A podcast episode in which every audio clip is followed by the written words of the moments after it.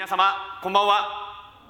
いつも小さき者のために覚えてお祈りいただき心から感謝しています。また先生ご夫妻お留守の教会もこのようにして、えー、今日明日の祈祷会を残り残すのみとなりました、えー、本当にここまで皆様によって祈り支えていただいて教会があこのようにして祈祷会を持つことができること集会を持つことができること守られていること心から感謝しています。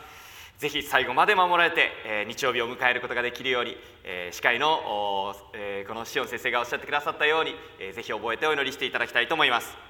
さて先日ですねこんなニュースを聞きました。それはあるヨーロッパの国の皇太子夫妻が、えー、町に出て、えーまあ、田舎の少し町に行ってですねその国民の方々とコミュニケーションを持つ訪問をしてそしてまあ日本の皇室でもそういう話題ありますよね。訪れてというそういうことがあったそうです。あるレストランを訪問した時にちょうどお昼時だったということもありましてその皇太子夫妻がいるそのレストランにですね普通のこう、まあ、食堂のような町のレストランだったんですけれども電話がかかってきた。で皇太子夫妻がいるその目の前で電話が鳴ったので皇太子がなんとその電話を取ったそうであります。そしてですね、えー、周りの人はちょっとびっくりしたんですけども電話をかけてきた方は、え、この誰が取ったかはわからない。皇太子も名乗らない。で、えー、お店の方お店にかけてきたのですから来たものですからあの今からちょっとそのお店に行きたいんですけど場所を教えてもらえますかって、皇太子に聞くわけであります。で皇太子はお店の人に確認しながら「えっとなんとか通りのなんとかかんとかというお店ですよ」説明をします。まだ名乗りません。で、まあ、そのうちですね、えー、こうえっと何名で来られるんですか？2人あ2人ですか？分かりました、えーと、今ちょっとお店が混み合ってるみたいです、えー、1時間後ぐらいだったらあの入れるそうですよ。はい。お二人お席を用意しておきます。はい。お待ちしています。ガチャッと言って最後まで名乗らずに電話を切ったそうであります。えー、周りの人はですね本当にこうびっくりしたんですけれどもでもその、えー、こう丁寧な応対やその皇太子の姿に本当にみんなが笑顔になったということであります。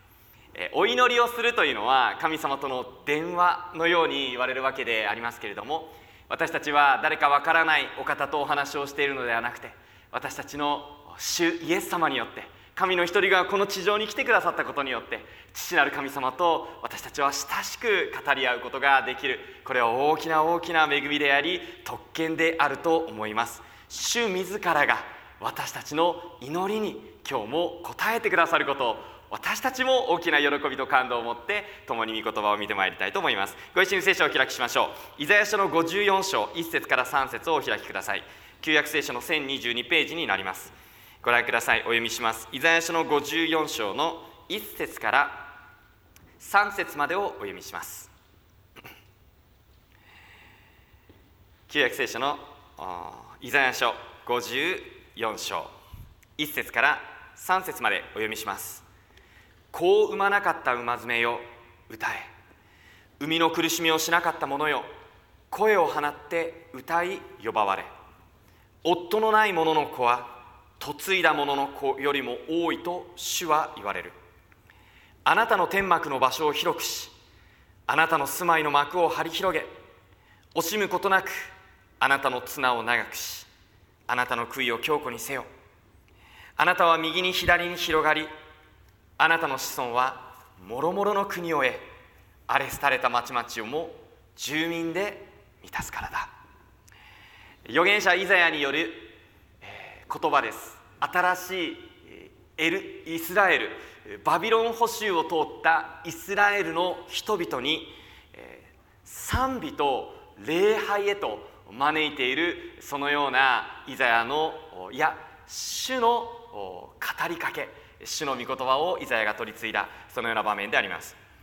イザヤの時代それはどんどん時代が悪くなる時代でした。しかし彼は長いスパンで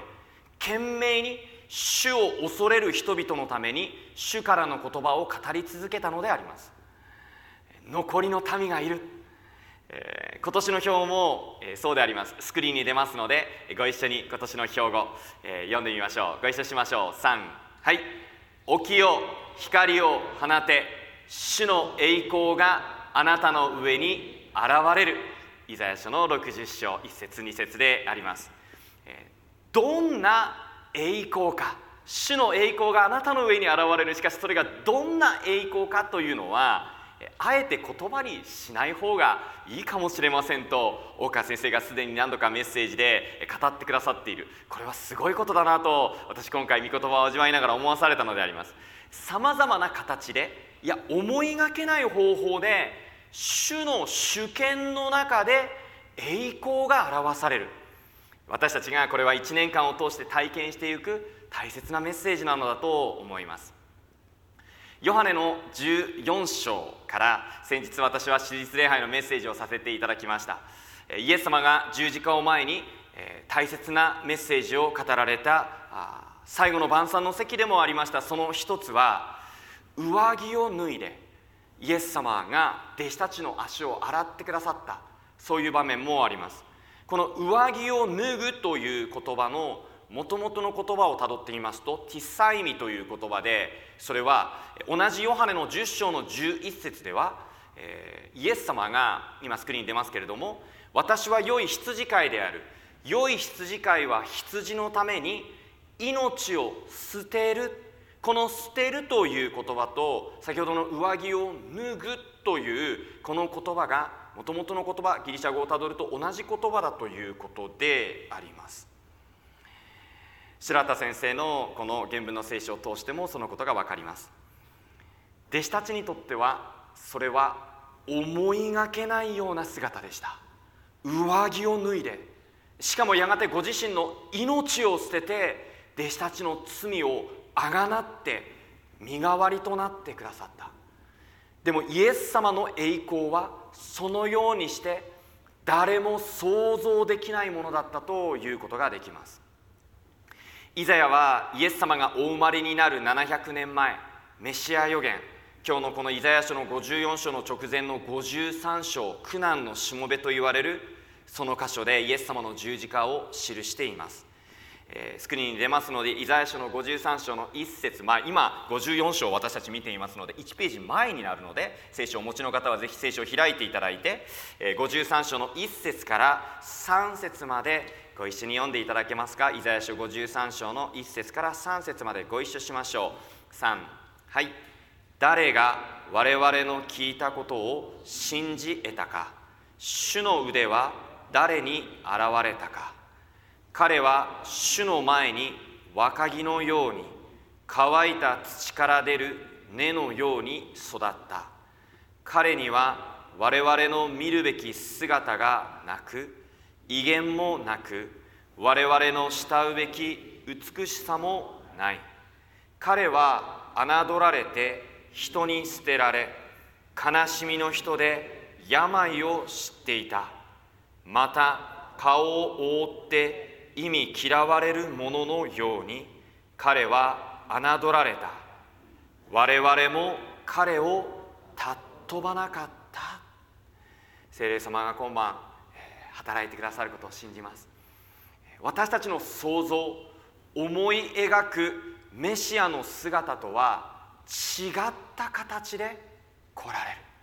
違った形でメシアが来られそして救いの御業を成してくださる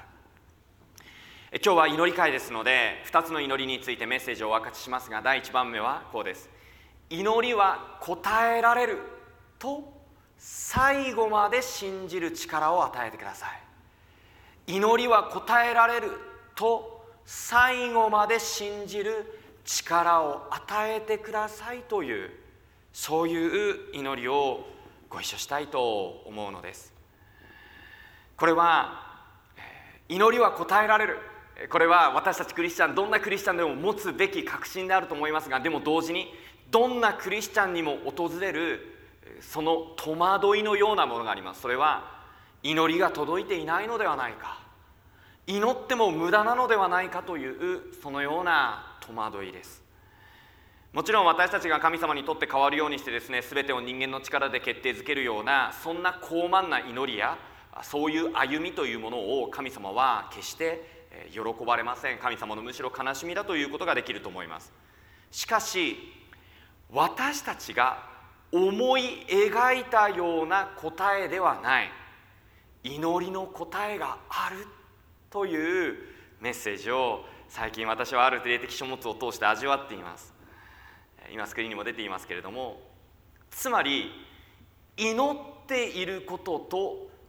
違うことが起きても最後まで主を信頼する祈り。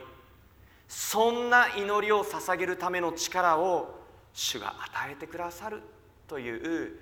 こんばんは一つ目のメッセージであります。今日のテキストイザヤ書の54章の2節から3節は近代の世界宣教の扉を開いた御言葉としても有名です。54章の2節3節。あなたの天幕の場所を広くしあなたの住まいの幕を張り広げ惜しむことなくあなたの綱を長くしあなたの杭を強固にせよあなたは右に左に広がりあなたの子孫はもろもろの国を得アレスタれた町々をも住民で満たすからだ。これはウィリアム・ケアリー今では近代宣教の父と言われる人物でありますけれども彼がインドに出発する前に当時のイギリスのその教会の人々からはですねこの世界宣教に対して猛反対を受けていたのでありますけれども、まあ、心折れるようなそういう状況だったかもしれませんがしかしウィリアム・ケアリーがこのイザヤ書の54章の2節3節の約束を与えられて広く天幕を張るようにして、えー、惜しむことなく綱を長くして選挙のビジョンを語り続けそして有名な一つの言葉がそのような背景の中から語られたというふうに言われています。前のスクリーンにこれも出ますが神に大いなることを期待し神のために大いなることを試みよえー、英語でも出ていますけれども日本語だけでいいのでご一緒していただけますか、えー、3はい。神に大いなることを期待し神のために大いなることを試みよう、誰も登ったことのない山頂を目指すようにケアリーは励ましてくださるそういう仲間たちもいてインドに出発をしました。やがてインド語のその聖書を彼はですね翻訳してまた印刷機をイギリスからわざわざ取り寄せてそしてそれを通して彼が翻訳したそのインド語の聖書をたくさん印刷してその宣教の技を広げていこうとしました。でもその矢先に火事が起こってしまうのであります。そしてその翻訳のそのこの翻訳した聖書が置いてあった小屋そしてその印刷機が置いてあった場所が全て灰になってしまうというそういう出来事が起こりました。でも彼はその時に神様に感謝の祈りを捧げるのであります。いやいやこれは私が願っていたこととは全く違うことが起きたということでしょう。でも彼はその祈りの中でこれは主が与えてくださったチャンスなのだ。燃えてしまった原稿よりももっと良い翻訳をするために神様がチャンスをくださった。きっと次はより良い翻訳ができそしてもっと素晴らしいことが起きるとそう信じたのであります。何が起きたでしょうか？ベンガル語の聖書とそしてそれだけではなくインドには24種類の当時このさまざまな、まあ、地方言語といいましょうかそういう言葉があったんですけれどもその言葉で読める聖書を彼は作ることができたといいます。やがて1834年までインドでの宣教の使命を彼は走り抜き天に召されました。でもその1834年から約100年が経った時にインドに一人の女性が献身者がやってきます。そうです。マザー・テレサです。どんなに大いなることを神様がインドにそして世界に主のご主権の中でしてくださったことでありましょうか。私たちの祈りは答えられます。時に道が閉ざされ時に世界は今も戦争と危機と困難の中にあります。ウクライナもロシアもそして昨今でそしてこの1週間2週間1週間の間にはスーダンにも大変な状況が広がっているでしょう。今朝も伝道者たちで心を合わせて祈りました。でも今晩私たちが祈る祈りを通して主のご試験の中で大いなることがこの世界に進められていくことを期待する人はご一緒にアーメンというようでありませんか？アーメン。私たちの愛する者の魂の救いです。そしてこの大和の町にも福音が素晴らしい主の御業が広げられていくことを共に今晩祈っていきたいと思うのであります。アズベリー大学で2月8日の水曜日から始まったリバイバルの様子は本当に今さまざまな形で話題となって広がっています。非常に穏やかなリバイバルだというふうに言われています。また、えー、ラディカルなと英語では言うんですけれどもでも、えー、まあ、徹底した謙遜というふうに日本語でも今この言葉が使われているんですが徹底的な徹底した謙遜へりくだり、えー、そういうふうにも言われています。はっきりとした悔い改めがなされ心の癒し解放多くの人々が精霊様により人生を取り扱われそしてそれがもうすでにアズベリーだけではなく広く広がっている。その話題は皆様もご存知かもしれません。舟の右側というクリスチャンの月刊誌にアズベリー神学大学これはアズベリー大学と道を一本挟んだあこのすぐ近くにある神学校なんですけれどもその神学校で、えー、学びまた PhD を取られた一人の牧師先生今中央聖書神学校の講師をされている牧師先生でもありますけれどもこの先生の記事が紹介されていました。祈りによって備えられたリバイバルという題でありました、えー、少しお伝えします。非常に興味深かったのは今回このアズベリーでなされたリバイバルの内容だけではなくてこのアズベリー神学校で学んでいましたのでアズベリー大学のそれまでの背景というか様子プロセスについて記事にしておられたんです。その中の一つアズベリー大学にはリバイバルのために使える人々が備えられていたという内容がありました。記事を少し引用します。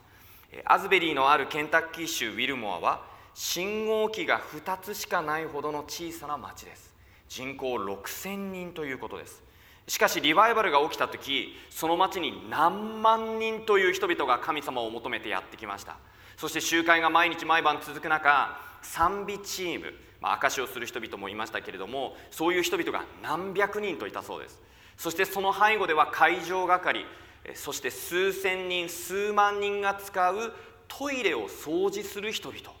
食事係もいました。神の著しい働きの背後で目立たない奉仕で仕えた人々がいたというのは大切なことだと思います、まあ、確かに、えー、他の人たちのそのレポートによると6時間ぐらいこの礼拝堂に入るためには長蛇の列があってそしてその人たちにも親切にケアをしてくれる人たちや場合によってはあるクリスチャンの団体が無料でサンドイッチを配るようなですねそういうこともあったそうです。その先生の文章はこう続いています。リバイバルが起こる時は気持ちが高ぶる。感情的に興奮することもあるのですが地に足をしっかりつけリバイバルの本当の目的を神学的に指導できる教師たちがいる。そして地域の教会とも協力する。神の働きを神の働きとして受け止め神を中心にし共に仕えることのできる信仰の成熟がそこにはあったと感じられますという文章でありました。共に仕えることのできる信仰の成熟。日本にはリバイバルが始まっていますと私たちは宣言しますがさらにリバイバルが広がることを信じたいと思います。私たちの家庭の中に私たちの一人一人の人生に罪の許し和解そして癒しの御業長い涙の祈りがあるでしょうか。穏やかなしかしはっきりとしたいや私たちの思い描くことのできないような聖霊様の注ぎがなされますようにと。そう祈り続ける人はご一緒にアーメンと言いましょう。アーメン。きっと日本にそして私たちの教会に共に使えることのできる信仰の成熟を主が与えてくださいますように。私もそのように整えてください。今回自分自身へりくだりそして祈りに導かれているものであります。さあそこで今日イザヤ書の54章からもう一つの祈りについてお分かちしたいと思うのですがそれは祈りは世代を超えます。祈りは世代を超えます。先ほどの記事にもあったんですけれども1970年代アズベリーリバイバルを体験した人岡先生もそうだというふうにおっしゃっておられましたね、えー、その1970年代にアズベリーリバイバルを体験した人が今この大学の教授としてえリバイバルを体験している。2023年のリバイバルを体験している。そしてその方の孫が今アズベリーの学生としてリバイバルを体験した。長い長い祈りが備えられ続けてきたことが分かります。聖書は数十年ではありません。数百年いやいくつもの世代を超えて時代を超えて祈られた祈りが成就するその様子を描いています。イザヤもそうでした。エレミアエゼキエルダニエルエステルネヘミヤやエズラはどうだったでしょうか。パウロ先生がイザヤ書を開いています。使徒たちが。この54章の一節を新共同訳聖書で読むとこういうふうにあります。イザヤ書の54章の一節の新共同訳。一緒に読んでいただいてもよろしいですか？3はい。喜び歌え不妊の女。子を産まなかった女よ。歓声を上げ喜び歌え。生みの苦しみをしたことのない女よ。これはもう自然界の常識を超える不思議な喜びの歌だと言われます。本来は喜べません。だって子供が生まれないんですから。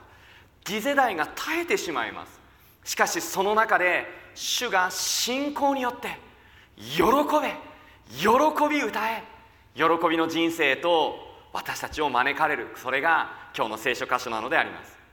聖書の文脈コンテキストから言うとこの箇所はバビロン捕囚からの解放を意味しています。その後のイスラエルの神との関係の回復です。復興を意味します。しかし聖書全体を見るとさまざまな場面で神様は途方もないような約束を与えられたこれは主のある死の器の文章なんですけれどもアブラハムもそうでした。一人の貧弱な旅人だった時神はアブラハムを選んであなたを祝福のもといとする。現実は全く信じられない約束だった。その約束の成就を裏付けるような原因が見つからない。しかしこの主の器の言葉を借りれば天地創造の初めにあるようにこの天地は原因があって生まれたのではない。神の言葉によって全てのものは作り出された。御言葉の種をまるでしっかりと握りそしてそれを地にまくように信仰の祈りを私たちは捧げ続けていきたいと思います。神様は無から有を呼び出されるお方だ。え大きな木が成長していくのに一体何十年かかるでしょうか、えー、70年でしょうか。もっとかかるでしょうか。しかしその信仰の木を植えてくださった世代に感謝してそして私たちも次の世代のために大きく成長していく木を種をまいていく。それが祈りだと思うのであります。エペソビトへの手紙の3章の14節から19節にこうあります。スクリーン出ます。こういうわけで私は膝をかがめて天井にあり地上にあって父と呼ばれているあらゆるものの源なる父に祈る。どうか父がその栄光の富に従い御霊により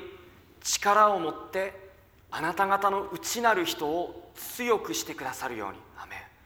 また信仰によってキリストがあなた方の心の内に住みそうです。あなた方が愛に根ざし愛をもといとして生活することによりさあ3章の18節から19節共に読んでいただけますか？18節19節ご一緒しましょう。3はい。すべての生徒と共にその広さ長さ高さ深さを理解することができまた人知をはるかに超えたキリストの愛を知って神に満ちているもののすべてをもってあなた方が満たされるようにと祈る。これがパウル先生の祈りであり私たちの主が私たちの人生に願っておられることであるということができます。先日、えー、ある青年から電話が私にかかってきました。先生今までのことをどうぞ許してください、まあ、細かい内容はここではお伝えできませんが許しそして祈り合うそういう時間を電話越しに持つことができました。私も実はずっと気になっていました。自分の足りなさを本当に悔い改めて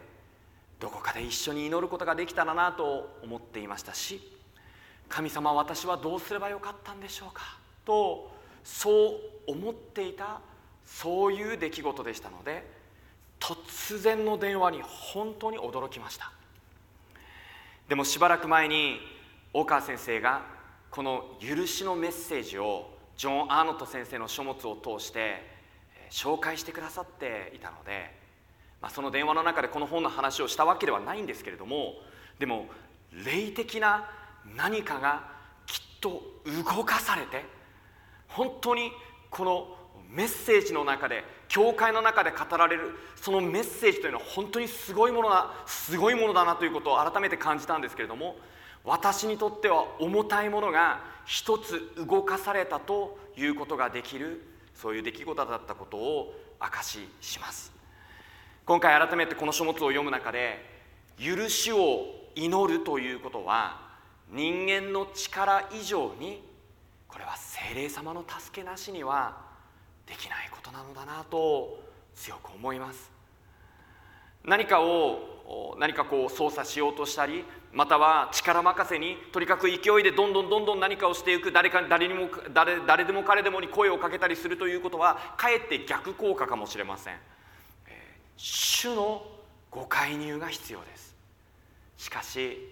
主よ私を許しのその領域の中にジョアンの先生もこの本の中で何度もそういうふうに恵みの領域の中に私を導いてくださいとそんなふうに求めて祈ることは私たちだけではなく世代を超えて時代を超えて主の恵みと許しが広がっていく大切な祈りであることを改めて実感しました。キリストの愛の広さ長さ高さ深さを教会が理解することができますように。小さな書物これ小さなねこう小さな書物ですけれどもでも大いなる神様のその恵みが大いなる神様が世界中で今どんなことをしてくださっているかということが証としてたくさん書いてあるそういう書物であります。私の家族は全員救われます。ご一緒しましょう。はい。私の家族は全員救われます。私の周りには奇跡が起こります。はい。私の周りには奇跡が起こります。メッセージを終わりにしますが今日のイザヤ書の54章の10節から12節をお読みします。ご覧ください。54章の10節。山は移り丘は動いても我が慈しみはあなたから移ることなく平安を与える我が契約は動くことがないとあなたを憐れまれる主は言われる。11節苦しみを受け嵐にもてあそばれ慰めを得ない者よ。見よ私はアンチモニーであなたの石を据えサファイアであなたのもといを置き宝石の名前です。メノウであなたの先頭を作り紅玉であなたの門を作りあなたの城壁をことごとく宝石で作る。カウマン夫人荒野の泉のカウマン夫人の書物の中にはこの箇所を天の神殿において私たちがこれは体験することだとそう書かれてあります。私たちが天国に行った時に私たちのために宝石で主が石を据えそしてまた元いを置き戦闘を作り門を作り城壁をことごとく宝石で飾ってくださる、まあ、そういう意味でもありましょう。またはこの10節にあったように動くことのない主の慈しみと平安。ああこれは天に行く前にイエス様がもうすでにこの地上で表してくださったことでもありますが天においては必ずこれが成就するそういう内容であると思います。しかしその日が来る前に私たちは石切り場にいるとカウマン夫人はそうおっしゃるのであります。文章に文章がこういうふうに出ますスクリーン出ますがあなた方は今なお石切り場にいる。なぜその場所にいるのか説明はできない。しかしあなた方はさらに尊い建物の一部となるべきものでやがて人の手ではない手によってその中にはめ込まれ天の神殿において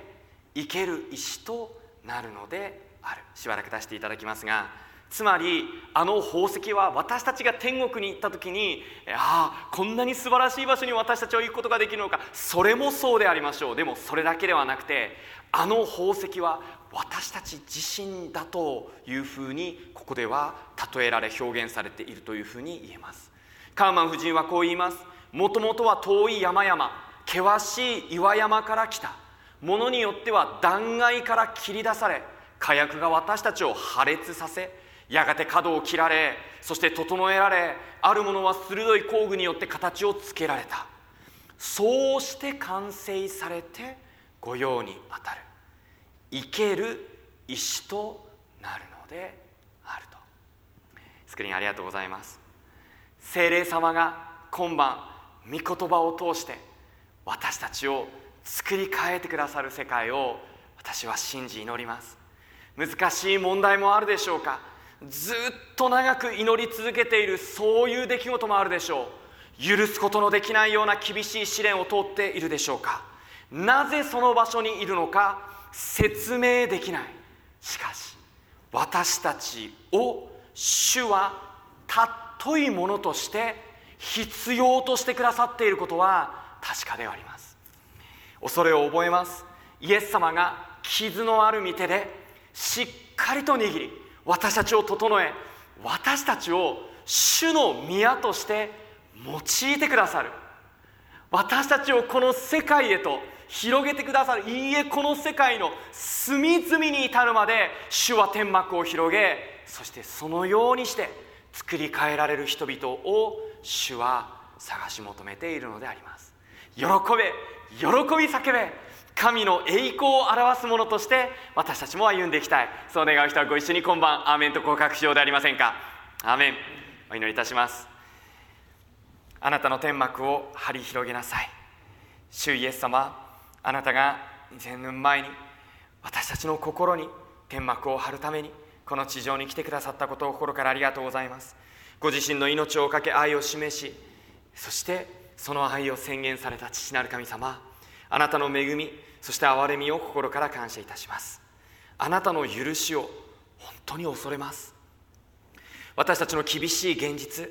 疲れ果てるような日々があります。でも主よどうか今晩この祈り会に導かれました。今晩この祈りの中で私たちにもう一度十字架の許しと罪のあがない憐れみがどんなに大きく計り知れないものであるかを教えてください。あなたがこの地上に来られ限りのない慈しみを平安を与えようとしてくださったか。この世界の